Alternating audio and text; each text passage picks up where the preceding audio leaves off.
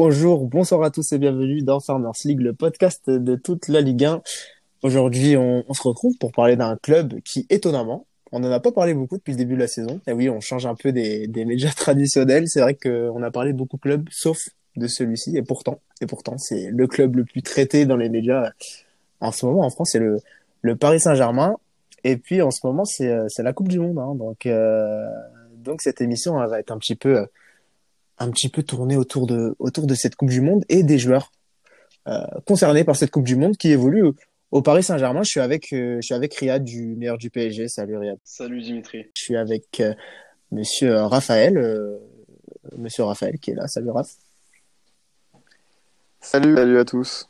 Il y a un peu de, un peu de latence pour, pour me répondre, Raphaël. J'espère que tu seras plus en forme tout au long du podcast. Et ça va aller, ça on, va a, on a l'honneur d'accueillir monsieur euh, Mathieu de, de, de Golasso TV. Salut euh, Mathieu. Bonsoir Dimitri, bonsoir, bonsoir Raphaël, bonsoir Yann, bonsoir à tous. Merci beaucoup pour, pour l'invitation. Il eh ben, n'y a pas de souci, Mathieu, tu es là pour, euh, pour évoquer le, le cas de, de trois des joueurs du PSG, hein, trois, trois joueurs portugais, forcément, parce que si tu es là, c'est pour parler Portugal, même si, même si tu, tu connais le football hein, globalement, mais euh, donc plus particulièrement autour de, de Vitinha, de Danilo Pereira et de Nuno Mendes, trois joueurs qui n'ont pas le, même statut, la même histoire avec cette sélection et qui n'ont pas fait le même début de saison euh, côté euh, Paris Saint-Germain. Est-ce que Riyad, tu peux...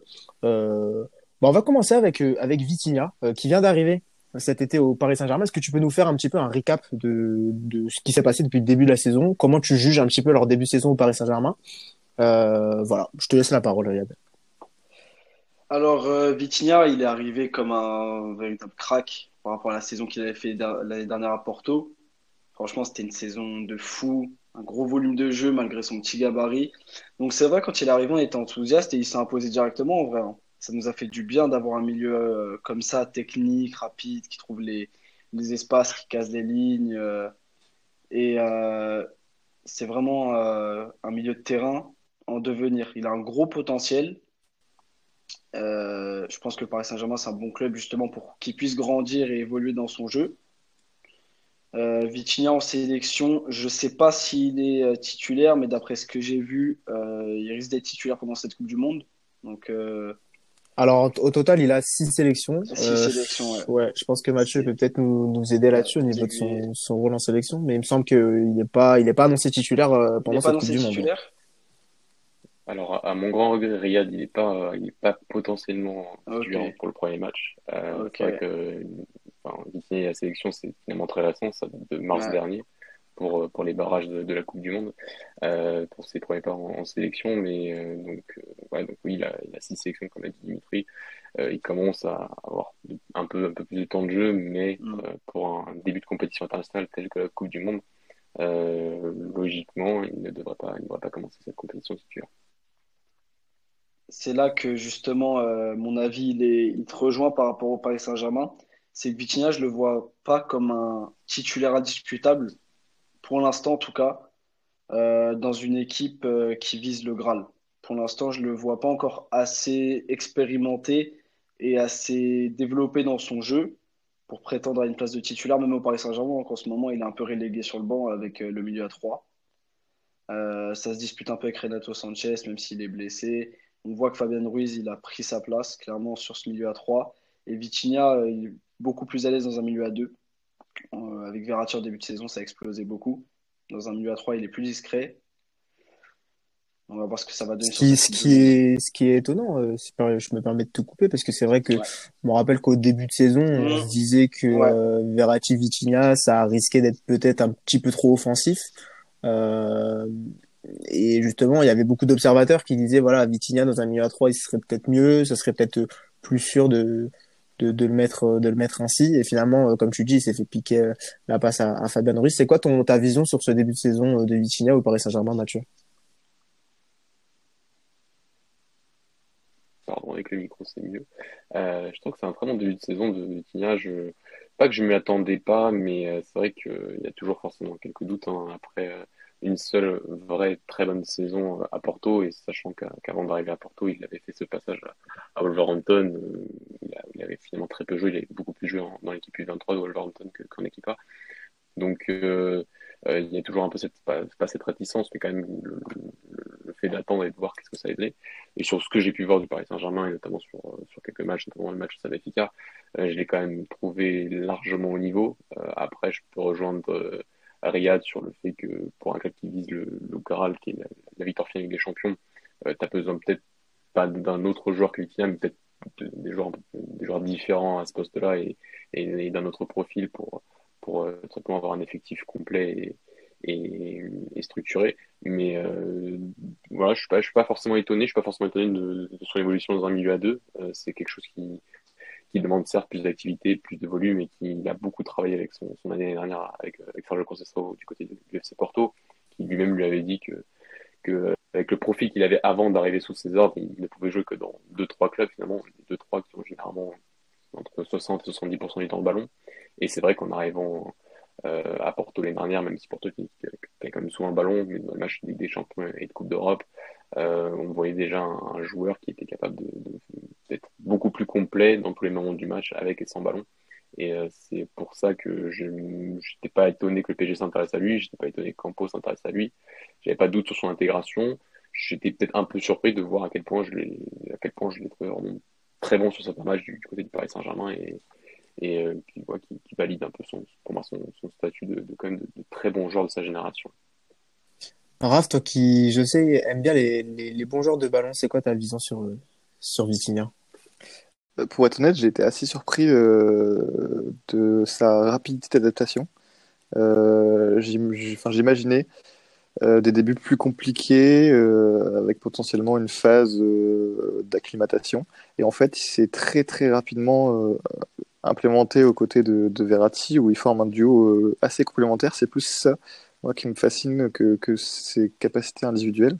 Je trouve qu'il arrive il arrivé très rapidement à s'imposer dans le moule parisien alors que on sait que pour certaines, certaines stars c'est très difficile, ou même pour certains joueurs euh, de vivre avec des stars c'est pas forcément euh, aisé. Et pour lui, euh, franchement, il n'y a eu aucun problème là-dessus. Derrière, techniquement, je le trouve toujours très juste, toujours dans le bon tempo. Il arrive à, fluidifier un peu un jeu parisien qui était parfois trop dépendant au milieu de terrain d'un Verratti ou d'un Neymar à l'époque qui redescendait beaucoup. Il en fait, je trouve qu'il permet vraiment de euh, il renforce le Paris Saint-Germain là où il manquait vraiment quelqu'un. Et ça, c'est une superbe pioche de, Luis Campos. Maintenant, j'ai hâte de le voir euh, encore step up petit à petit, puisque comme, comme le disait Mathieu, euh, c'est un joueur signé Campos, c'est un joueur qui a encore à polir. Et, et j'espère qu'il progressera année après année sous, sous, les couleurs du, Paris Saint-Germain. Maintenant, Mathieu, est-ce que son profil de joueur, c'est-à-dire un peu un, un 6 régista, un meneur de jeu reculé, c'est comme ça qu'on peut le définir. Est-ce que vraiment ça correspond euh, euh, au style de jeu de, de Fernando Santos qui bon euh, n'a pas l'habitude de en tout cas, j'espère que ça va arriver durant ce mondial, mais c'est vrai qu'il n'a pas trop l'habitude de, de, de, de, mettre une équipe trop trop offensive. Moi, en fait, ce Fernando Santos, il, me fait beaucoup penser à Deschamps. Pour moi, c'est le Didier Deschamps euh, portugais. Mais euh, tu penses qu'il sera capable de, mettre Vitinha au milieu de terrain, accompagné de, de Fernandez ou de Bernardo Silva, ou, tu penses que c'est vraiment impossible? En tout cas, en début de match.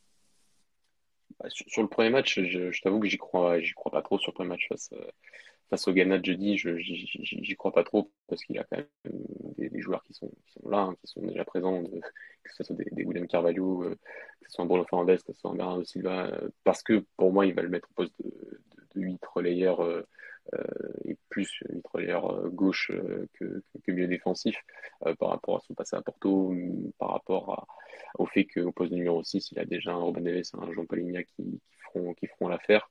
Euh, parce qu'on reviendra sur les cas d'Agneau et, William Carvalho plus tard, mais voilà, il y, a deux 6 après il y a des joueurs qui peuvent jouer ces 6 donc voilà, en fait partie, même si euh, pour moi c'est une option pour, pour, être, pour être relayeur, peut-être pas le relayeur le plus offensif, surtout quand tu Bernardo Silva et Bruno Fernandez dans un milieu à 3, mais être dans un, joueur qui sera quand même plus haut sur le terrain. Et, euh, et donc non, j'y crois il y a 0% de chance qu'il soit titulaire. Après, on sait au fur et à mesure d'une compétition, si le Portugal euh, joue 3 plus 2, donc euh, bah, jusqu'au quart de finale, on sait, euh, au huitième quart de finale, on sait qu'il peut y avoir des, des, modifications importantes dans, dans le 11. il y en a eu beaucoup, même sur les 3-4 premiers matchs à, l'Euro, donc c'est pas impossible de le voir, surtout qu'il fait partie des joueurs qui, selon moi, est vraiment très proche d'être titulaire par rapport à son talent, par rapport à son niveau, par rapport au fait qu'on n'a pas non plus aussi voilà, appelé Jean pour cette, pour cette Coupe du Monde. Euh, ce ne sont, pas des joueurs, c'est pas exactement les mêmes joueurs, mais c'est des joueurs qui, ont certaines similarités dans, dans, cette intelligence, dans cette intelligence de jeu, dans cette capacité de, de contrôle, de savoir quand accélérer, quand, quand temporiser. Et, euh, et, donc, euh, il fait partie de ce lot, des, ce lot de joueurs qui peuvent faire beaucoup de bien à une équipe, que ce soit de manière en étant titulaire, en étant en, rentrant sur en sortie de banc. en sortie de banc. Donc, euh, donc voilà, je n'exclus pas du tout que Vitina soit, soit, soit joue, joue, joue, la Coupe du Monde, euh, soit même titulaire, peut-être potentiellement dans les matchs à, venir, ça dépend aussi des, prochains matchs. Euh, mais là, au premier match face au Ghana, non, euh, Vitina pour moi ne sera, ne sera pas titulaire euh, avec le Portugal. Prochain match, hein, euh, enfin prochain match, premier match même du, Portugal contre le Ghana, tu l'as dit, donc jeudi. Euh, tu en parlais euh, de Danilo Pereira, effectivement, euh, le milieu de terrain ou le défenseur. Euh, Riyad, comment on peut le comment on peut le qualifier, euh, ce, Danilo Pereira euh, au PSG hein, depuis maintenant trois saisons, il me semble, c'est ça. Une petite centaine de matchs pour lui au Paris Saint-Germain qui, d'un point de vue extérieur, Riyad, je te laisserai développer un petit peu sur cela, mais d'un point de vue extérieur, est un petit peu comment dire, était un petit peu vu comme le, le vilain petit canard, euh, c'est-à-dire que bon, il n'était pas forcément très aimé côté côté côté parisien. Euh, c'est un peu euh, c'est un peu c'est Nerolo qui qui disait ça dans la foot, le chouchou pas bon quoi, c'est-à-dire que bon, c'est c'est c'est un c'est un joueur qui qui faisait ah, il faisait pas forcément des boulettes, mais c'est vrai que voilà, dès qu'il faisait un match un petit peu moyen, c'est sur lui qu'on tombait, quoi. Euh, est-ce que c'est pas un joueur sexy, quoi, en fait C'est pas c'est pas un joueur sexy, mais euh, c'est vrai que cette saison, on a l'impression qu'il a pris une dimension euh, une dimension supplémentaire. Alors, est-ce que je me trompe, Riyad ou? Alors en vrai, tu te trompes pas du tout. Tu te trompes pas du tout. Ce qu'il faut savoir, c'est que Danilo, euh, moi, quand il est arrivé au Paris Saint-Germain, j'étais un peu sceptique parce que c'est pas spécialement un joueur de football euh, sexy qui joue un beau football, mais c'est un joueur qui fait le boulot. C'est un joueur qui a des capacités de leadership. Il sait très bien gérer la pression et je pense que c'est ça qui l'a propulsé bah, ce qu'il est aujourd'hui au Paris Saint-Germain. Il faut pas oublier qu'à la base, il était dans le loft de Galtier, malgré que la saison dernière, il avait quand même pas mal joué euh, sous Pochettino. Il était dans le loft de Galtier il a réussi à en sortir justement par déjà ses qualités humaines même ses qualités footballistiques. Ça a toujours été euh, quelqu'un que moi j'ai considéré en tout cas comme un 6, mais on a vu qu'en défense centrale, il dépanne extrêmement bien. Et dans la défense à 3, quand euh, Kim Kimpembe s'est blessé. Bah, c'est Tuchel hein, qui l'a mis euh, première fois défenseur central, il me semble, hein, c'est ça. Hein. Et il s'est fait, il s'était fait défoncer à l'époque. Euh, voilà, il s'était complètement fait défoncer parce qu'en plus il mettait Danilo défenseur central et puis il mettait Marquinhos numéro 6. Enfin bon, c'est exactement. C'est autre chose. Exactement. Et maintenant, depuis qu'il a pris sa place en défense centrale, bah, moi je trouvais qu'à la période où Kimpembe était blessé, c'est le meilleur central du PSG par sa polyvalence, par son habilité avec le ballon, parce qu'il sait jouer avec le ballon, mine de rien, même si c'est pas spécialement beau, comme j'ai déjà dit, il sait jouer avec le ballon. Il est physique, tranchant des duels, quelques petites boulettes, mais vraiment des capacités de leadership incroyables. Et c'est un des hommes les plus appréciés du vestiaire du PSG. Alors qu'à la base, euh, son adaptation, je crois qu'elle n'a pas été très très facile. Bon, on l'a vu, il avait peu de temps de jeu sur sa première saison. Comme tu as dit, Marquinhos en 6, lui en centrale, c'était un peu compliqué. Mais là, il a vraiment pris une, nouvelle dimension Paris Saint-Germain. Il est en confiance et il a du temps de jeu. Il a du temps de jeu et, c'est un tolio dans la sélection portugaise. Raphaël, euh, ton avis sur, Danilo, puis, euh, je vais lancer Mathieu du sur euh, son rôle au sein de la sélection portugaise. On a beaucoup parlé de, ses forces sur le terrain. moi, ce que je trouve intéressant, c'est que c'est un joueur très besogneux. C'est un joueur avec des capacités de résilience assez hors du commun où il arrive toujours à, rebondir malgré euh, tout ce qu'on lui offre, euh, alors que pourtant euh, il se fait balader d'un poste à l'autre, les entraîneurs changent, et se succèdent sans pour autant lui donner assez de crédit, et puis finalement il arrive toujours à, à chipper une place. Je suis impressionné par, par finalement sa carrière au, PSG, puisque il est arrivé comme ça sans, sans réellement impressionner personne. On pensait que ça allait être une quinzième roue du carrosse qu'il allait pas, pas beaucoup jouer. Et finalement, il s'inscrit comme un des joueurs qui devient l'un des plus importants euh, un homme de l'ombre un peu au PSG tout simplement. Et, mais par contre, j'ai une question pour Mathieu. Bah, Est-ce que cette, cette polyvalence, ça pas lui jouer des tours au Portugal? Superbe transition, euh, Raphaël. Bah, c'est une très bonne question parce que c'est vrai que finalement, Danilo Pereira, enfin, Tuchel avait raison, hein, euh, dans le sens où peut-être que, le poste défenseur central dans ce stade, ce stade de sa carrière, est peut-être plus, est un poste où il performera peut-être sûrement plus qu'un qu'au milieu de terrain, sans penser qu'au milieu de terrain, il ne peut pas encore apporter des choses. Mais c'est vrai qu'au Portugal, sur ces, derniers matchs, notamment sur, euh, sur euh, la prestation euh, lors des barrages de, de, la Coupe du Monde en, mars dernier, le, bien qu'a fait ce garçon à cause des, notamment de, la suspension de Pep lors du premier match face à la Turquie et de, la, blessure de Ruben Dias à ce moment-là, bah, le fait d'avoir un, joueur qui n'était pas forcément destiné au départ à jouer à ce poste-là, même dans la tête de Santos, qui avait même reproché à l'époque Tuchel de, euh, de, le mettre en défense centrale. Pour lui, Daniel n'était qu'un 6. Euh, bah, il est revenu finalement un an et demi après euh, sur, sur cette décision, dans le sens où, voilà, Danilo aujourd'hui est considéré comme, comme un, même considéré comme un 6 au, Portugal. pardon, il est considéré comme un défenseur central au Portugal aujourd'hui, même plus comme un 6. Il est appelé dans les convocations tel un défenseur par Fernando Santos. donc, donc non, c'est un, un, joueur qui, qui, peut encore bien évidemment nous apporter beaucoup au poste de, de 6 euh, en fonction des matchs, en fonction de, de, l'adversaire. Mais aujourd'hui, Denis Opera est, considéré comme, comme un des quatre centraux que, que Fernando Santos a appelé avec Ruben Diaz, euh, et, euh, et, Antonio Silva de, de. Donc du coup, on le disait, on le disait en off, hein, c'est un des, leaders, un des plus expérimentés maintenant de cette sélection, avec 63 sélections à, son actif. Donc tu le dis maintenant, il est considéré comme un défenseur central. Donc ça veut dire qu'il n'est pas, il pas partant pour être titulaire euh, jeudi, puisque c'est Ruben Dias qui, qui devrait débuter du coup avec Pep.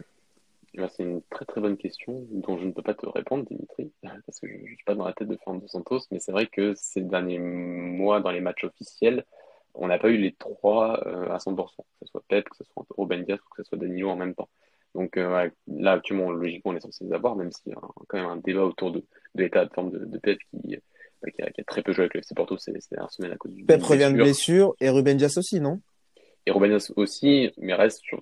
J'ai plus de certitude sur l'état de forme de Ruben Dias aujourd'hui que, de Pep, euh, qui a, quand même déjà 39 ans, euh, qui doit être le joueur le plus vieux de la, Coupe du Monde. Euh, donc sans, sans, sans, voilà, sans, dire qu'il est fini loin de là. Ah non, il n'est pas fini. Voilà, il n'est pas, pas, fini du tout, mais bon, il y a quand même, quand même euh, mettre aussi en, en évidence ce point, le, le point de vue de l'état physique de, de Pep. Euh, donc, donc non, on va voir, on va voir ça jeudi. Qui, qui va-t-il qui va-t-il choisir Ce serait là par, par rapport à Vicky, moi je pense que sera a, très peu de chances d'être titulaire pour le premier match. Autant Danilo, je pense qu'il y, a des possibilités, qu'il y, a des chances qu'il qu soit là par rapport à toutes les garanties qu'il a apportées sur les derniers matchs en, sélection et par rapport au bien qu'il a fait à, ce poste de défense centrale à un moment où le Portugal avait quand même bah, finalement beaucoup d'incertitudes de, au moment des barrages à, à, ce poste de, à ce poste de centrale. Alors j'ai une question qui a pas trop de rapport avec la Coupe du Monde, Riyad, mais euh, juste rapidement. Euh, en ce moment, c'est euh, Sergio Ramos qui a un petit peu décrété côté Paris Saint-Germain. Donc tu préférerais, tu préfères Danilo Pereira titulaire en défense centrale plutôt qu'un qu'un Sergio Ramos? Alors c'est une très bonne question, c'est une question compliquée. moi personnellement, je préférerais quand même Sergio Ramos pour l'expérience, le charisme, l'aura et surtout la capacité vraiment à gérer la pression. On sait que c'est un, un, défenseur hyper expérimenté qui peut être très précieux dans les moments troubles ou un peu compliqués. Bah après, un défenseur expérimenté, si tu veux, j'ai José Fonte. Hein. Mais, euh... non, c'est vraiment, c'est, vraiment un, défenseur central de métier.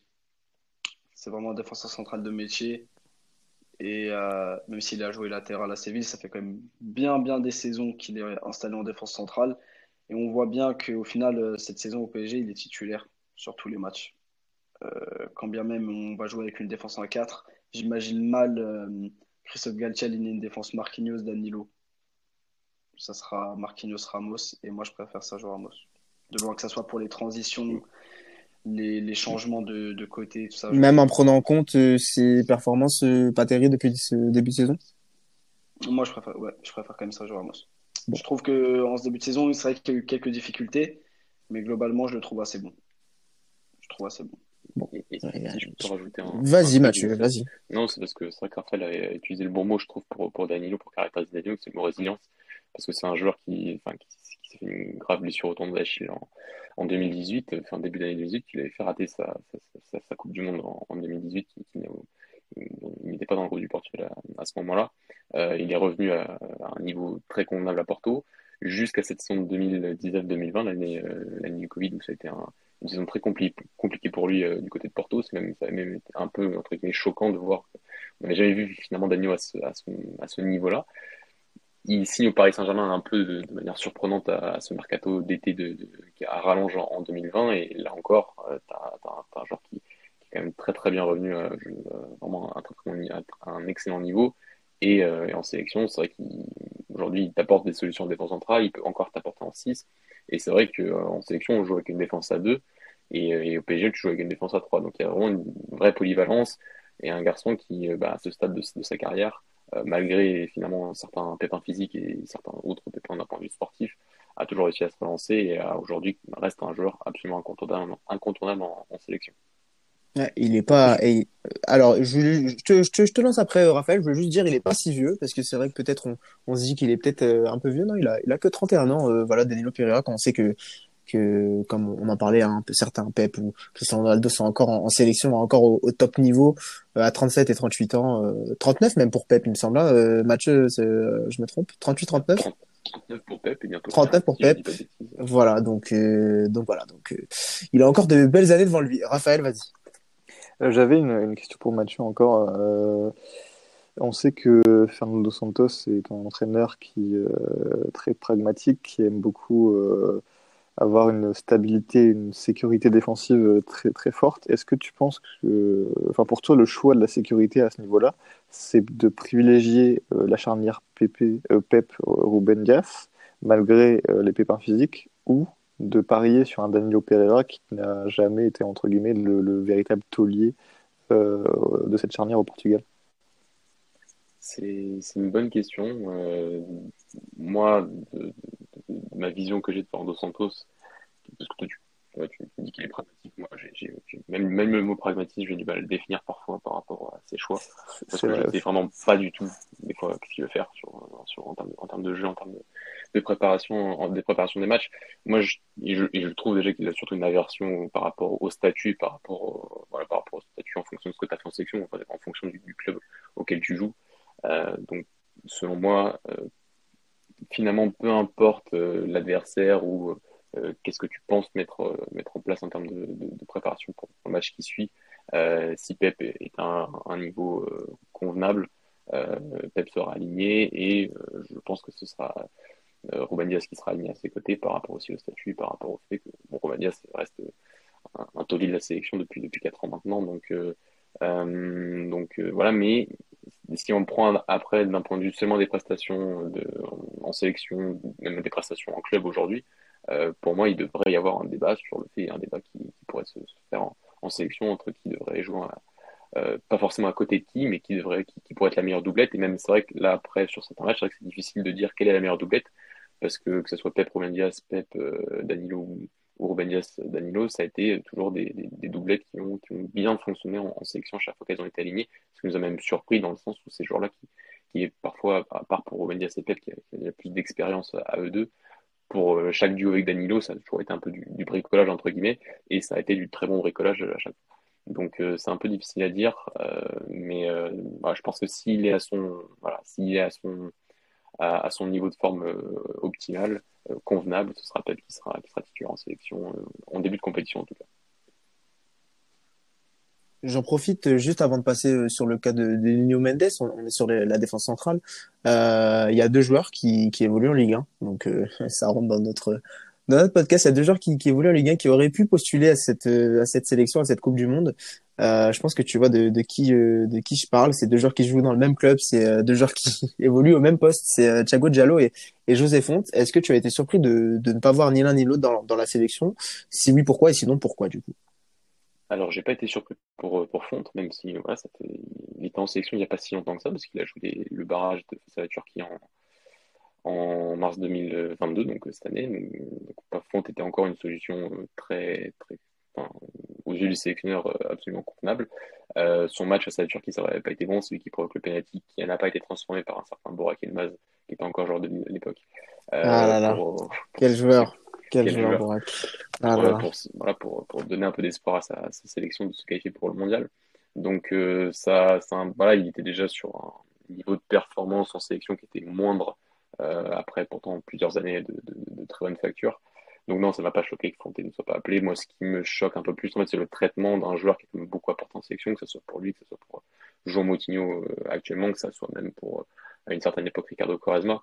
Euh, des joueurs qui sortent un peu la sélection par la petite porte sans, sans qu'on leur, sans qu'on leur dise, sans qu'on fasse euh, sans qu'on leur prévienne presque. Euh, ils sont prévenus au moment des sélections. Donc euh, voilà, c'est plus le, traitement de l'homme qui me gêne par rapport à des joueurs comme Fonté, comme, comme Moutinho, même si j'étais pas du tout choqué. Pour moi, il y a plus, aujourd'hui, il y a des meilleurs centraux, des larges meilleurs centraux que Fonté, qui sont portugais, qui, qui auraient pu être appelés en sélection, dont un qui est Thiago Giallo. donc, nous, sur Golas, on avait fait notre liste des, des 26 euh, pour, pour le mondial et, on avait mis pour la plupart Thiago Giallo en sélection, même si on savait quand il va être appelé par rapport, voilà, par rapport au statut, par rapport au fait que le, garçon performe à Béfica, qui est un club qui, est beaucoup plus médiatique et qui joue au Portugal, ce que n'a pas fait Thiago Giallo finalement. Thiago Giallo n'a jamais joué euh, avec le Sporting en, équipe première. Oui, il est parti très jeune euh, à Milan. Il est parti très jeune au Milan, donc, donc il, y a, ce côté-là. malgré le fait voilà, que Thiago Giallo était appelé encore en septembre, qu'il y a quand même cette, cette imbroglio je sais pas si vous avez entendu parler à Lille, hein, mais c'est le fait que le sélectionneur face à la République tchèque l'aurait oublié, l'aurait oublié sur le banc. il, il avait oublié qu'il avait appelé Thiago qui était sur le banc. oui, ça, ça c'est drôle, ça. Ouais. Ça, c'est bon, ça, ça drôle de l'extérieur. Moi, je suis Thiago Giallo et que j'ai pas encore joué avec la sélection du Portugal. Je me dis que je peux encore jouer avec C'est triste. Ouais, on est d'accord. Parce que c'est assez triste. Et finalement, deux, deux mois plus tard, euh, t'es pas appelé en sélection, euh, t'es es, remplacé par Antonio Silva, qui est un super joueur, qui est un, qui est un joueur vraiment de, excellentissime, euh, mais qui n'a que trois mois en pro et qui, et qui voilà. Donc, donc voilà, moi je pense que Thiago avait les, aurait, aurait dû, moi je l'aurais appelé par rapport à sa polyvalence, par rapport à son expérience, par rapport vraiment au statut qu'il a aujourd'hui en Ligue 1 et, à Lille. donc ça aurait, lui, pour moi, avait vraiment une chance et était même, ça se joue entre lui et Antonio Silva. Fonté, non, Fonté pour moi son histoire avec la sélection s'est finie en mars dernier, euh, un peu euh, malgré lui. Très bien, merci à toi. On va, on va clôturer hein, sur, sur les joueurs portugais, sur, euh, sur un joueur, sur un joueur dont certains le nomment crack. Hein. J'aime pas trop ce mot, donc on va utiliser le mot espoir. Voilà, c'est un, un, espoir. Monsieur Nuno Alexandre Tavares, Mendes, Nuno, Nuno Mendes, hein, le latéral gauche du Paris Saint-Germain.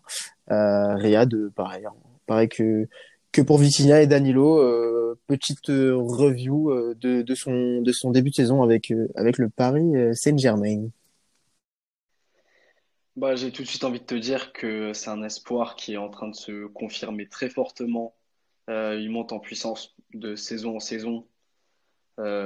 percussion, décisif, puissance, il s'est imposé. Et ce que j'apprécie chez ce joueur, c'est que c'est un joueur qui manque. Ça veut dire que quand il n'est pas là, tu le ressens. Et quand il est là, tu le ressens aussi. Et je pense pas qu'à l'heure actuelle au Portugal, dans la sélection portugaise en tout cas, il ait une concurrence euh, marquée au poste de latéral gauche comme il n'en a pas au Paris Saint-Germain. On voit bien par exemple euh, contre la Juventus où on bute pas mal sur le côté gauche. Hop, il rentre en revenant de blessure, premier ballon, but. C'est un joueur décisif qui est en train de marquer son empreinte et sur son territoire en fait tout simplement et qui s'impose, simplement qui s'est imposé et qui continuera à s'imposer dans les années à venir. Mais en tout cas, très bon début de saison et il fait que monter en puissance. Raphaël? Euh, Totalement d'accord avec Riyad. Euh, pour moi, c'est presque plus un espoir déjà, alors qu'il a que 20 ans. Hein. Il a déjà montré qu'il avait euh, l'étoffe l'étoffe d'un grand, très grand latéral. maintenant, il faut qu'il prouve encore au niveau international donc euh, ce qu'il aura l'occasion de faire, je pense, euh, sur cette Coupe du Monde et puis euh, sur les nombreuses qui l'attendent. c'est une option pour moi très offensive et je ne l'ai pas assez regardé individuellement pour savoir, pour déterminer ses qualités défensives. Est-ce qu'il en a autant qu'offensive ou pas du tout? C'est une question que je pose à Mathieu ou à Riyad, hein, peu importe. Si, si, si Riyad veut commencer. Vas-y. Non, bah, c'est un joueur qui a, qui oui, a toujours été euh, plus mis en valeur par ses qualités offensives que, que défensives, dans le sens où, euh, où euh, enfin, il était fameux au Sporting, que ce soit en équipe première ou en équipe de jeunes, ça reste une des équipes majeures en, formation au Portugal, et donc forcément, as beaucoup de ces joueurs-là sont, valorisés, notamment les latéraux par leur qualité, par leur qualité offensive, et, ça n'empêche pas qu'ils des fois, quand ils inventent une équipe première, euh, ont, un peu plus de mal, à l'image d'un Tavares. Euh, Nuno Mendes, il avait déjà, moi, je pense, des qualités intrinsèques à tous les niveaux déjà, déjà meilleures. Et euh, ce qui, qui, donc, qui très largement mises en évidence d'un point de vue offensif, sa capacité à, à, porter le ballon, à les doubler de manière très, à être très agressif dans la profondeur, à, avoir aussi, pour moi, je pense, quelque chose qu'on parle beaucoup pour, finalement, pour les milieux de terrain, mais qui c'est important pour tous les joueurs, que ce soit du gardien ou les latéraux, qui est la prise de décision. Je trouve que c'est un garçon qui, prend, qui, prend, généralement de très très bonnes décisions sur le terrain et qui, et qui, est vraiment différent à ce niveau-là de, la concurrence européenne. Et c'est pour ça que, je, Raphaël l'a dit, mais moi c'est même plus un espoir, Mendes fait partie des top mondiaux à, son poste, que c'est top 3, top 5, top 10, on peut en débattre, hein, mais c'est plus c'est plus pour moi un espoir quant à ces aujourd'hui deux saisons à ce niveau-là, que ce soit Paris Saint-Germain, que ce soit au Sporting, en étant un Sporting champion. Euh, donc, euh, donc, euh, donc voilà, je pense que sur, le, sur le profil, c'est un, un, joueur qui a toujours pu aussi un peu, quand il était au Portugal, notamment au Sporting, être un peu moins mis en évidence défensivement parce joue dans une défense à 5, que tu avais cette défense à 3 du côté du Sporting, ces trois centraux qui étaient quand même à ce moment-là des, joueurs prépondérants et qui rattrapaient un peu, pas forcément les, enfin, qui, pouvaient compenser ces espaces laissés, que ce soit pour lui ou que ce soit pour Pedro Porro qui joue encore au Sporting aujourd'hui. Euh, donc ça se voyait moins. Au Paris Saint-Germain, je ne trouve pas qu'il y ait euh, des lacunes évidentes, euh, même si voilà, ça reste un joueur qui a pas, finalement, qui a pas eu tant eu à confronter certains ailiers, certains joueurs offensifs dans une défense à 4 au niveau européen. Donc je pense qu'au fur et à mesure du temps, on pourra encore voir des choses par rapport à son placement, par rapport à sa, réaction sur les 1v1, qui, où il pourra encore progresser à ce niveau-là. mais ça reste un joueur qui, peut aussi compenser par son physique par ses, qualités physiques et, de vitesse, et qui a une marge de progression à tous les niveaux, peut-être un peu plus d'un point de vue défensif qu'offensif.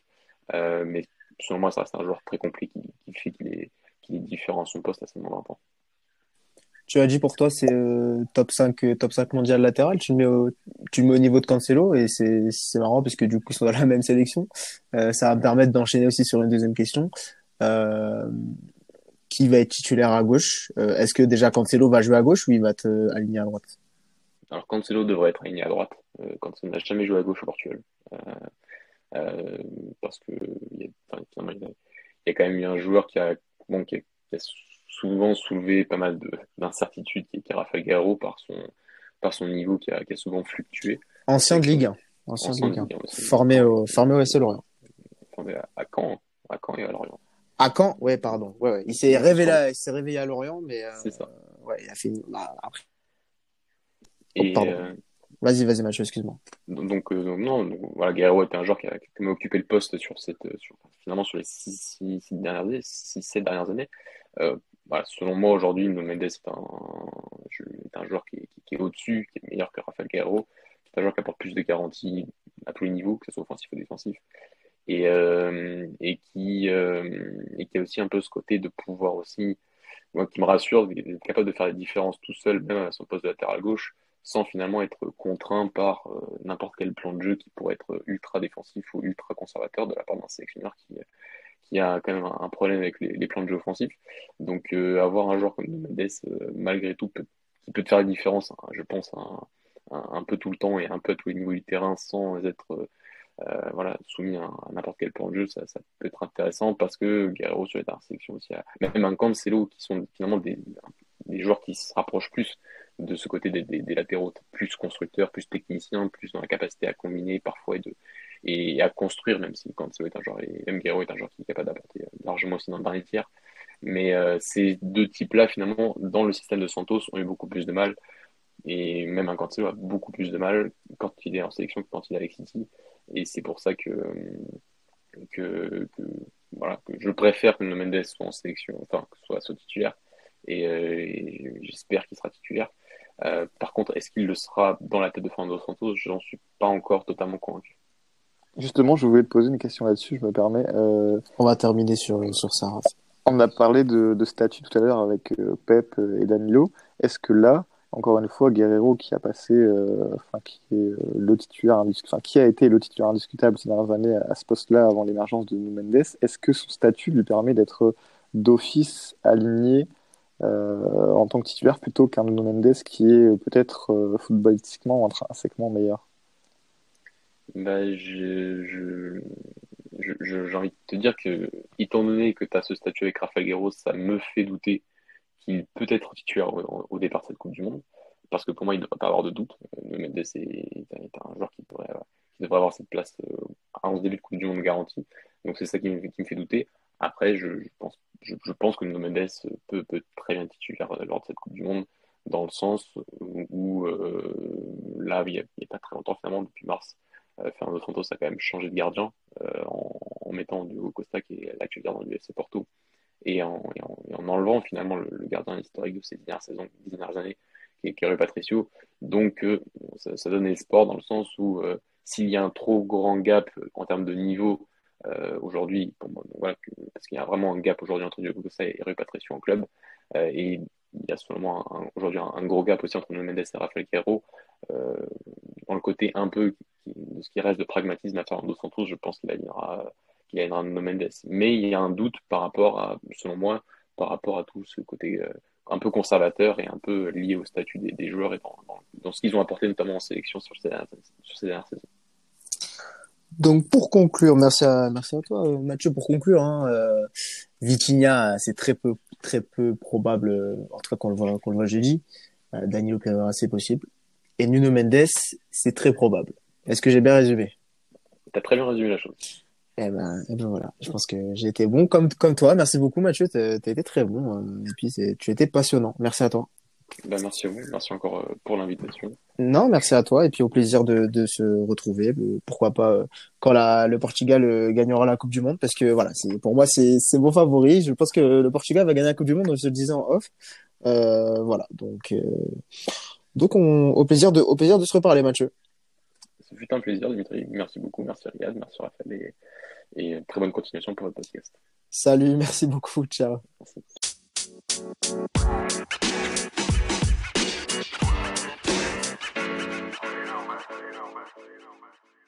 Messieurs, on va continuer euh, notre, notre tour hein, des joueurs euh, du PSG avec euh, les trois, les trois Sud-Américains, Riyad, et non pas des moindres. Hein. Enfin, en tout cas, pour deux des trois. Parce qu'il y en a un qui a un petit peu disparu des radars. C'est Keller Navas. Bah, je te propose de commencer directement par lui. Keller Navas, je pense que ça va être assez vite au niveau de la revue de sa, son début de saison. Euh, il a fait, il a pas fait un match, il me semble. Hein. C'est, ouais, c'est ça. Non, non, il a, il a fait, il a fait zéro match. Je te vois là, tu, tu fais les zéros. Euh, donc il a fait, euh, voilà, zéro match pour Keylor Navas, complètement mis de côté. Euh, qui avait fait un choix au début, en, en milieu de saison, enfin euh, à la trêve plutôt, en disant voilà, moi j'ai fait le choix, c'est Donnarumma. Maintenant, je dis quand même à Keylor Navas de se tenir prêt, on sait jamais. Mais euh, mais voilà, ils auraient pas été contre de le voir partir, euh, sachant que derrière, euh, tu as une pléthore de gardiens euh, au Paris Saint-Germain. Faudra qu'on en parle d'ailleurs un jour parce que euh, le cas des gardiens au Paris Saint-Germain, c'est quand même quelque chose. Parce que petite anecdote, Raphaël et moi, on est supporters du LOSC, on a vu il y a ça deux ans, il me semble, c'est ça, Raphaël, hein, deux ans, Lucas pardon, Lucas Lavallée qui est parti signer au Paris Saint-Germain, c'est vrai qu'on n'a pas trop compris son, son choix, hein, sachant qu'il y a, euh, tu as 18 gardiens devant lui, quoi. Donc euh, c'est vrai que ça m'a fait très mal. Ça va être compliqué pour lui de d'avoir du temps de jeu. Ouais, voilà. Euh, c'est un choix assez incompréhensible. Mais enfin bon, voilà. C'est pas le premier gardien formé au LOSC qui, qui va au Paris Saint-Germain. On se souvient de Rémi Desgrands aussi qui est passé au Paris Saint-Germain. Tu as vu, as vu, je, connais bien ton club, euh, Riyad. Euh... euh, Riyad, du coup, oui, donc c'est le début de saison de Keller Navas. Tu peux nous expliquer un petit peu son, euh... comment dire, son début de saison raté, même si on peut peut-être pas parler de raté parce qu'il n'a pas joué, mais euh, sa position au Paris Saint-Germain maintenant. Bah écoute, raté, c'est ouais, pas le mot approprié parce qu'il a, il a rien eu à prouver quoi. Enfin, il s'est même pas raté, il a même pas réussi rien du tout. Zéro minute, zéro match, euh, totalement oublié, totalement relégué euh, au rôle de second gardien. Je pense que euh, y a un choix que, comme tu as dit, qui s'est fait. Ça a été débattu parce que c'est quand même un gardien qui nous a beaucoup sauvés en, Champions League au cours des, années différentes et même en Ligue 1, il a été très présent. Mais quand tu as Donnarumma et Navas au goal, tu peux pas te permettre de faire une alternance comme on a fait l'année dernière. un match sur deux, un match sur trois. C'est pas possible. Tu peux pas traiter deux gardiens de classe internationale à ce point-là. Donc, au bout d'un moment, il faut faire un choix, en fait. Faut faire un choix. Ils ont privilégié euh, la jeunesse, tout simplement. Et Kenyan Navas a pas mal euh, milité pour son départ de Naples. Mais je crois que le Paris Saint-Germain voulait pas lui, enfin, a bloqué le départ parce qu'il voulait pas lui donner euh, le reste de son salaire. Donc il se retrouve en position très délicate, très très délicate. Il, vaudrait mieux pour lui partir au plus vite, je pense, pour qu'il puisse justement se relancer parce que ça reste un gardien de, de classe internationale, hein, tout simplement. Classe internationale. Et euh, je, je, je l'ai mis hein, sur sur notre Twitter, hein, Farmer Je vous invite d'ailleurs à aller vous abonner hein, sur euh, sur le thread hein, de tous les joueurs euh, suivis pour cette Coupe du Monde. Keller Navas en fait partie en, tant que représentant du du Costa Rica. Euh, Navas c'est un petit peu tout au sein de la sélection costaricienne. C'est une superstar, c'est une légende, c'est le capitaine, c'est c'est tout à la fois. Et, et là c'est sa dernière c'est sa dernière Coupe du Monde. Euh, cette Coupe du Monde elle ressemble vraiment à une sorte de bouffée d'air pour lui, euh, qui vit une sorte d'enfer hein, depuis euh, depuis l'arrivée de Donnarumma hein, Paris Saint-Germain. Et puis c'est vrai que c'est assez incompréhensible. rapidement, Raphaël, c'est vrai qu'on d'un point de vue extérieur, on a un petit peu du mal à, à voir cette mise à l'écart de, de, de Keller Navas, sachant que quand Donnarumma arrive, Keller Navas, bah, il sort d'une super saison, de plusieurs superbes saisons, et euh, c'est vrai que euh, si on se met à sa place, c'est vrai qu'on on se demanderait en fait pourquoi euh, pourquoi je suis mis à l'écart quoi. Surtout pour Donnarumma qui euh, bon, euh, il a peut-être un problème, il a peut-être un problème de vue. Faudrait faudrait, faudrait qu'il aille voir un, un orthoptiste Donnarumma. Non mais sérieusement, c'est vrai. Faudrait qu'il aille voir un, orthoptiste, un orthoptiste, un orthoptiste pardon, parce qu'il a du mal à il a du mal avec la profondeur au niveau de ses sorties sur les centres, sur les corners. C'est Ouais, c'est enfin bon. Euh, Raphaël, oui, excuse-moi. Mon lancement était un petit peu long, mais je pense que tu as suivi. Oui, oui. Non, bah, si je suis, si je suis dévasté par, par la situation de, de Navas, parce que c'est un très grand gardien, je ne serais pas aussi, euh, aussi cash sur Donnarumma, mais, euh, mais en fait, euh, tout simplement, ah, c'est le PSG qui est retombé dans ce travers. On, a connu le grand débat des gardiens avec Sirigu, Trapp et, et Areola, où c'était folklorique si je peux utiliser ce terme. Et en fait, euh, le PSG a continué son marché d'opportunités sous Leonardo en, saisissant euh, ce cadeau euh, du Milan et de Raiola surtout, en, en s'offrant euh, la petite cerise sur le gâteau avec Donnarumma, qui a un choix euh, qui peut être contesté, mais finalement c'est pas si idiot de privilégier la jeunesse à un vieux briscard maintenant comme Keylor Navas, même si les performances de, du costaricien sont franchement, moi je trouve ça, je trouve que c'est un super gardien qui, qui aurait peut-être pu permettre au, PSG de remporter euh, sa fameuse Ligue des Champions. Malheureusement, euh, le choix est compréhensible, c'est dur pour lui, et j'espère vraiment qu'il arrivera à profiter de, de, cette Coupe du Monde pour euh, déjà se remettre dans le bain, parce que c'est difficile de, quand un gardien de, de, ne pas jouer pendant autant de temps, mais aussi de peut-être pouvoir euh, rappeler à tout le monde qu'il est un immense gardien et, de pouvoir euh, tenter de, de s'échapper de cette prison dorée euh, parisienne. C'est beau, c'est beau. La prison dorée, la prison dorée. Prochain match, enfin, prochain match. Je, je, je, fais la même que pour tout à l'heure, le Portugal. Prochain match, oui, en soi c'est le prochain match, mais premier match du coup de cette Coupe du Monde euh, pour le Costa Rica, ça sera contre contre l'Espagne, Espagne-Costa Rica, euh, un duel hispanophone. Euh, ça sera euh, mercredi, donc demain pour pour ceux qui qui l'écoutent. Hein, vous écoutez le podcast mardi, donc ça sera ça sera demain. à euh, 17h, oui, parce que moi j'ai l'heure anglaise, euh, j'ai l'heure anglaise, donc oui, c'est à 17h, à 17h en France et à 16h à Londres, si, si vous, habitez à Londres aussi comme moi. Euh, messieurs, il me reste deux, deux joueurs, deux joueurs à, évoquer. Alors on va pas parler de, de Kylian Mbappé, euh, pour la simple et bonne raison que qu'on parle assez de l'équipe de France et qu'on qu'on fera sûrement un podcast basé sur l'équipe de France euh, donc, euh, donc voilà, on va pas parler de, de Kylian Mbappé. Euh, Riyad, je pense que ça, ça te va, tu vas pas pleurer. Ça va aller. Ça va aller. Je le vois y faire un grand sourire, ça va aller. Euh, je te propose de faire un, un chassé croisé entre entre les entre les deux amis, entre Lionel Messi et et Monsieur Neymar Junior. Euh, L'un pour l'Argentine et l'autre pour le Brésil, deux favoris, en tout cas pour les bookmakers. Euh, peut-être pas euh, pour moi, mais enfin bon, moi je suis pas très bon à Paris, donc euh, je suis pas, je suis pas un exemple à, à suivre. Mais voilà, est-ce que tu peux nous, nous raconter un petit peu comment ils abordent la Coupe du Monde On va peut-être pas faire un review de, de la saison de, du début de saison de Neymar et de Messi. Neymar qui fait un super début de saison pense qu'il n'y a pas besoin de pas besoin de revenir dessus. Euh, peut-être si Messi, est-ce que tu peux revenir un petit peu sur le début de saison de Messi qui avait fait une saison euh, désolé, je vais utiliser je vais être cru mais excuse-moi, il a fait une saison catastrophique l'année dernière, il n'était pas bon. Non, euh, je te vois faire l'amour, Riyad, il est pas bon. Si c'est Toko Ekambi qui si c'est Toko Ekambi qui fait cette saison, on dit qu'il fait une saison catastrophique. Vous êtes juste gentil avec lui parce que c'est Messi mais l'année dernière, il fait une saison vraiment pas bonne. Il fait une saison vraiment pas bonne. Euh, et puis j'aimerais bien, alors c'est peut-être mon côté mon côté qui va parler, mais j'aimerais bien voir Ronaldo faire les mêmes stats cette, saison que Lionel Messi et, on verra ce que diront les, gens sur la saison de Ronaldo. Enfin bon, ça c'est un autre sujet. J'aime beaucoup Lionel Messi, hein. mais euh, du coup Riyad, oui sur ce début de saison de Lionel Messi. Bah écoute, il s'est transformé Messi. Là on le voit vraiment à son meilleur niveau. On voit, il scanne le terrain. Il n'avait pas eu cette habitude-là quand il est arrivé au PSG la saison dernière. On le voyait un peu un peu nonchalant Là, on voit, il a les yeux partout, il regarde partout, il trouve les espaces, il casse les lignes avec des passes. Il est décisif, tout simplement. On retrouve le Messi, que tout le monde connaît. Euh, aussi, qui est certainement dû à son intégration. Je pense qu'il est beaucoup mieux intégré cette saison au Paris Saint-Germain.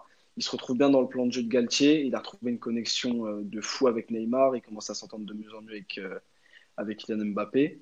Donc, il fait un très gros début de saison. Et c'est comme je t'ai déjà dit, c'est le Messi que, que tout le monde connaît. Ah, c'est tout Je, m'attendais à, je m'attendais à plus. Bah, euh, au niveau statistique, c'est très fort. Au niveau contenu, c'est très fort. Ça élimine des joueurs, ça casse des lignes, ça trouve des passes incroyables Messi, dans très compliqués. C'est, Messi. C'est, le don. Ah, Messi, il est, il, est, il est, de retour. Il est de retour. Raphaël, euh, rapidement sur le début de saison de, de Léo Messi. Et, euh, et comment vous voyez euh, tous les deux donc cette euh, cette Coupe du Monde pour ces deux joueurs hein, qui, comme je disais, hein, vont être un petit peu les leaders de deux des favoris, deux des plus grands favoris de la compétition, en tout cas selon les bookmakers. Raphaël. Alors j'ai des petits bugs de mon côté, mais ça devrait le faire. Tout simplement, moi, j'ai un peu peur. En fait, je suis assez sceptique de, cette saison. J'ai peur que ce soit un trompe-l'œil pour tant pour Neymar que pour Messi. Euh, j'ai peur qu'il soit aussi bon tout simplement parce qu'il euh, y a la Coupe du Monde. Donc je pense que ça, ça va être, magique. On va avoir droit à, une Argentine et, un Brésil en feu. Et, ça, ça, je m'inquiète pas pour ça. Mais pour la suite de la saison parisienne, j'ai peur qu'on passe du rêve au cauchemar et qu'on retrouve des joueurs un peu désunis par la suite. J'espère que ça ira. Mais, euh, mais en tout cas, pour la Coupe du Monde, je pense que les deux ont qu'un seul objectif, c'est la remporter. Ils vont tout faire pour briller. Et, euh, de toute façon, Messi, euh, encore plus qu'au Paris Saint-Germain, en Argentine, il arrive à avoir un groupe qui est 100% tourné vers lui, qui a qu'un objectif, c'est de rendre Messi heureux et de lui offrir enfin ce, ce magnifique trophée qui lui manque. Et, et je pense que c'est un sacré plus, en tout cas pour lui, et ça prouve aussi qu'il a de véritables qualité en leadership, ce qui est ce qui a jamais été forcément euh, euh, sa qualité la plus, euh, la plus évoquée par, par la presse. Effectivement, tu as parlé d'une chose, Raphaël. C'est vrai qu'il y a beaucoup de, beaucoup de personnes, beaucoup de journaux qui disaient un petit peu que Messi voyait un petit peu le Paris Saint-Germain comme son tapis de course pour la Coupe du Monde. Est-ce que tu n'as pas peur de ça, Riyad? Même pas que pour Messi, hein, mais aussi pour Neymar, qui a fait aussi des déclarations en disant voilà ça c'est la dernière euh, c'est ma dernière coupe du monde. Après ça euh, je vais arrêter ma carrière euh, euh, je vais pas tarder à arrêter etc etc est-ce que t'as pas peur d'un relâchement peu importe le scénario hein. si l'un ou l'autre gagne la coupe du monde si Messi la gagne est-ce que il sera pas relâché? Est-ce que s'il la gagne pas justement il sera pas dépité? Pareil pour Neymar. Si l'un et l'autre euh, si l'un gagne et l'autre perd en plus en finale, ou même tu peux même inclure Kylian Mbappé. Enfin bon, euh, normalement, c'est des trucs où tu te dis bon, ils sont pros, euh, enfin ça va pas arriver. Mais là, on est, au, Paris Saint-Germain, donc faut tout prendre en compte.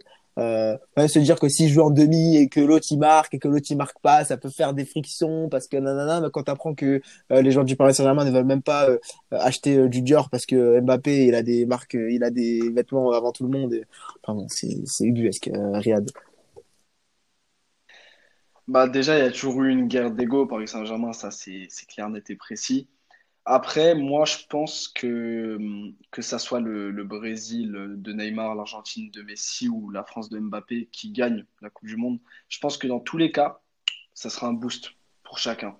Après, évidemment, si euh, il y a Brésil-France en finale, que le Brésil perd et qu'Mbappé marque, c'est sûr que là, ça risque de, de, faire la guerre au Paris Saint-Germain, en fait, justement. Et euh, ça peut aussi avoir une, euh, une répercussion mentale sur les joueurs cette Coupe du Monde. Évidemment que, leur début de saison, il est aussi dû justement à la préparation pour la Coupe du Monde, parce qu'ils essayent de se mettre dans les meilleures conditions, d'avoir les meilleures sensations possibles, de partir en fait avec ce, plein de confiance en leur qualité. Et euh, un tapis de course, je sais pas.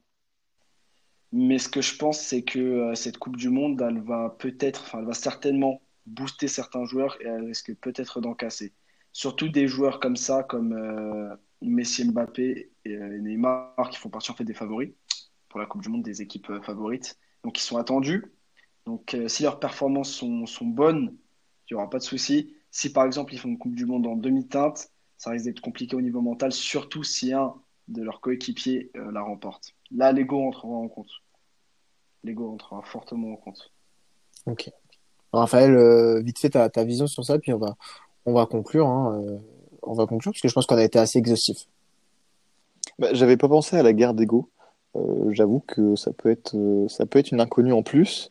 Euh, mais moi, euh, quand je mentionne ce, trompe-l'œil, entre guillemets, j'ai vraiment peur que finalement, euh, le début de saison parisien n'aura été qu'une immense préparation pour ces, deux joueurs pour qui euh, ce sera vraisemblablement, euh, comme l'a pu le dire Neymar et vu l'âge de Messi, ce sera leur dernière édition ils veulent tous les deux la gagner et j'ai peur que, le début de saison ne soit qu'une simple préparation et que derrière, après, en fait, finalement, leur saison, se termine en décembre euh, avec le cadeau du Père Noël et, et, un trophée en plus, quoi. Ça me fait un peu peur. Je trouve que le Paris Saint-Germain entre dans une dans un mois décisif pour, euh, pour sa saison alors que finalement, il ne joue pas un seul match. Ce qui est ah. assez paradoxal ils sont quand même impliqués un petit peu. Euh, c'est la Coupe du Monde au Qatar. C'est un peu la Coupe du Monde du PSG aussi. Hein. C'est pas, faux, c'est pas faux. C'est vrai, non mais non mais c'est vrai, c'est vrai. J'écoutais j'écoutais l'after foot, il disait que euh, en dépit d'avoir le Qatar vainqueur, peut-être qu'ils voudront que euh, Mbappé, Messi ou Neymar euh, gagnent la Coupe du Monde. Pour, euh, oh, pour dire voilà, ah, en dépit de, de, ne pas avoir la, la, Coupe du Monde chez nous, on a la Coupe du Monde au, Paris Saint-Germain quoi. voilà. En tout cas, ils ont de, ils ont de grandes chances. Hein. Ils ont mis ils ont trois des, des meilleurs joueurs euh, de la compétition en tout cas. Je pense que je pense qu'ils sont pas loin. Mais bon, je pense que le Portugal va gagner. Donc euh, à moins que Ronaldo signe au Paris Saint-Germain en hiver, on n'est pas à l'abri. On n'est pas à l'abri. Bah, alors, on, non mais vraiment, on n'est pas à l'abri. Moi, je vous jure que je, je suis sûr que c'est possible. Mais euh, mais ça voilà. sera pour un autre podcast. Ça, ça, ça, serait pour un autre podcast, ça serait, ça serait assez rigolo. Ronaldo coaché par Christophe Galtier, ça serait Ronaldo Messi coaché par Christophe Galtier. Alors ça, ça serait euh, assez drôle. Ça serait assez drôle. Euh, J'attends aussi les premiers podcasts après l'élimination euh, du Paris Saint-Germain Ligue des Champions euh, où tout le monde va dire oui doucement, mais Galtier, Galtier, on savait que ça allait pas fonctionner. C'est pareil que Pochettino, c'est pareil que Henry, c'est pareil que Tuchel. Il faut un grand coach, il faut nanani, nanani, nanana. Et puis finalement on va retourner avec un autre coach et puis on va redire la même chose l'année prochaine. Enfin bon, voilà, c'est c'est un jour sans fin le Paris Saint-Germain. Mais enfin, ça, ça sera pour un autre podcast, comme l'a dit Raphaël. Euh, pour finir, bah, je vais vous, vous remercier, euh, messieurs, dames, de nous avoir écoutés. Je vais remercier euh, Riyad, euh, Riyad qui a été avec nous ce soir, du, du meilleur du PSG. Je vous invite à aller, à aller le suivre hein, sur, les, sur les réseaux sociaux, sur Twitter, LMDPSG. Je suis bon, c'est ça. Voilà. Tout est bon. Exactement. Et puis, bah, je remercie Raphaël aussi. Ça... Merci, Raph.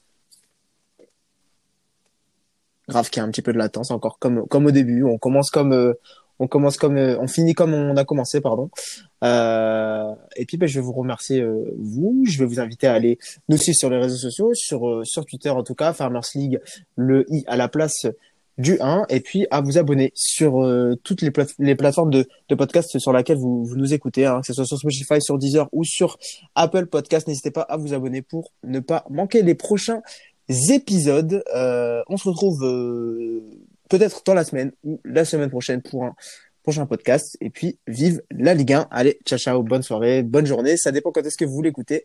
En tout cas, on vous embrasse. Allez, ciao.